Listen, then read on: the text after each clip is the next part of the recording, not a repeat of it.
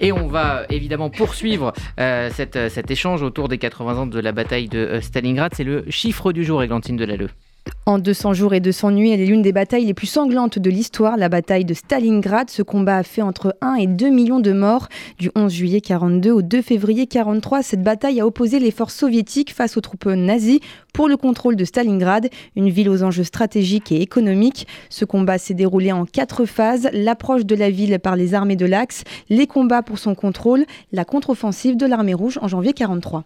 Je pense que la France, euh, qui est un partenaire non, alors on a inversé évidemment, c'est euh, Emmanuel Macron, on en parlera dans un instant, on parle euh, de euh, la bataille de Stalingrad avec l'Allemagne nazie qui sera encerclée et qui capitulera le 2 février 1943. Oui, il y a 80 ans, la bataille de Stalingrad sera un tournant de la Seconde Guerre mondiale puisqu'elle marquera le début de la contre-offensive des troupes soviétiques sur l'Allemagne nazie.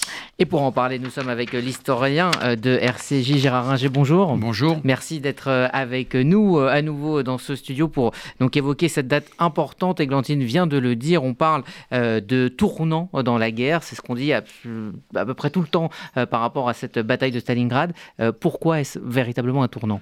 C'est pas tellement un tournant sur le plan militaire, parce que quand les nazis n'ont pas réussi à prendre Moscou, début décembre 1941, c'était peut-être plus important que Stalingrad.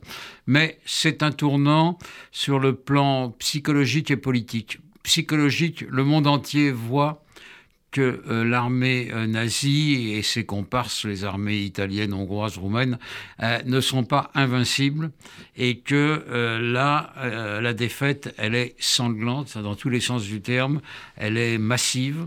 Et 60 000 soldats allemands sont faits prisonniers avec un Feldmarschall, von Paulus. C'est quand même quelque chose de très fort.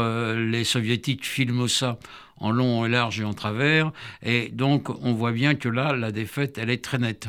C'est également une défaite politique. Hitler qui, contrairement à ce qu'on pouvait penser jusque-là, n'était pas un génie stratégique puisqu'il n'a pas suivi ce que lui disaient ses généraux qui lui avaient conseillé de se replier pour éviter l'encerclement. Eh bien, Hitler fonce tête baissée dans le piège parce que euh, il s'agit d'une ville qui s'appelle Stalingrad, la ville de Staline, euh, et donc il fallait absolument la prendre pour marquer euh, la victoire nazie. Il échoue. Il échoue donc politiquement, il échoue psychologiquement, il échoue aussi militairement. Euh, donc euh, la défaite, elle est totale. Et là, à partir de cette date, les opinions publiques voient que la guerre peut se retourner. La mhm. guerre était jusque-là favorable malgré le recul devant Moscou. La guerre était favorable aux nazis. Là, euh, il apparaît clairement qu'elle ne l'est plus. Justement, Gérard Ringer, pourquoi les troupes soviétiques et l'Allemagne nazie se sont-ils disputés cette ville? En bah, particulier Parce que euh, il y avait une offensive euh, nazie vers le Caucase, euh, que Stalingrad était sur le bord de la Volga et que les renforts soviétiques vers le Caucase pouvaient passer là, et passer là d'ailleurs, et donc il fallait couper ce nœud stratégique qui était quand même un nœud ferroviaire. C'était pas si central que ça, mais euh, c'était quand même important. Et euh, comme ça s'appelait Stalingrad. Et c'est un enjeu symbolique aussi pour l'Allemagne nazie, vu que c'était la ville, euh, de, Staline. Au début de cette bataille, les troupes nazies étaient en position de favori. Pourquoi il y a eu un retournement de situation en janvier 1943 bah, Parce que Zhukov et les gens qui travaillaient avec lui étaient des militaires de qualité et que donc ils ont attaqué les, les nazis qui avançaient vers l'Est, ils les ont attaqués vers le nord et vers le sud pour tenter de les encercler en battant les armées roumaines et italiennes. Mhm. Ils y sont parvenus parce que malgré les appels de Franz Paulus et euh, des généraux allemands pour se replier, pour éviter d'être encerclés, Hitler a refusé parce que ça s'appelait Stalingrad. Je crois qu'il y a une question de d'Annette. Annette. Alors, comment vous interprétez l'inauguration d'un nouveau buste de, de Staline par euh, Poutine aujourd'hui? Bah, il se situe le jour des 80 dans, ans. dans l'image. Dans le contexte des 80 ans de cette bataille. Oui, bien sûr, il se situe dans l'image du généralissime que était Staline, titre qu'il s'était donné. Euh, et euh, donc, euh, Stalingrad, Staline, bon, c'était la victoire Mhm. de Staline. Et Staline a tout fait d'ailleurs pour que ce soit sa victoire et pas celle de ses généraux et de Zhukov en particulier. Euh, mais c'est bien les généraux euh, et les maréchaux soviétiques qui ont gagné cette bataille. Donc 80 ans après, cette bataille est devenue finalement un symbole de, de fierté, de patriotisme pour les Russes, c'est ça? Absolument.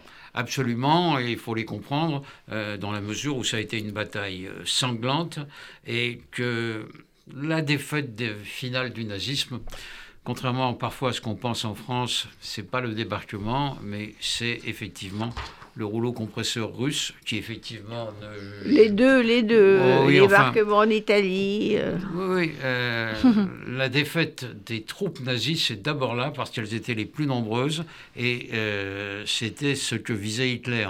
Donc il y a eu en Union soviétique 27 millions de morts, dont plusieurs millions de soldats. Il n'y a eu, et heureusement par certains côtés, que quelques centaines de milliers de morts du côté américain et anglais. Et je ne parle pas de la destruction, naturellement, ni des juifs, ni des territoires, euh, des territoires soviétiques.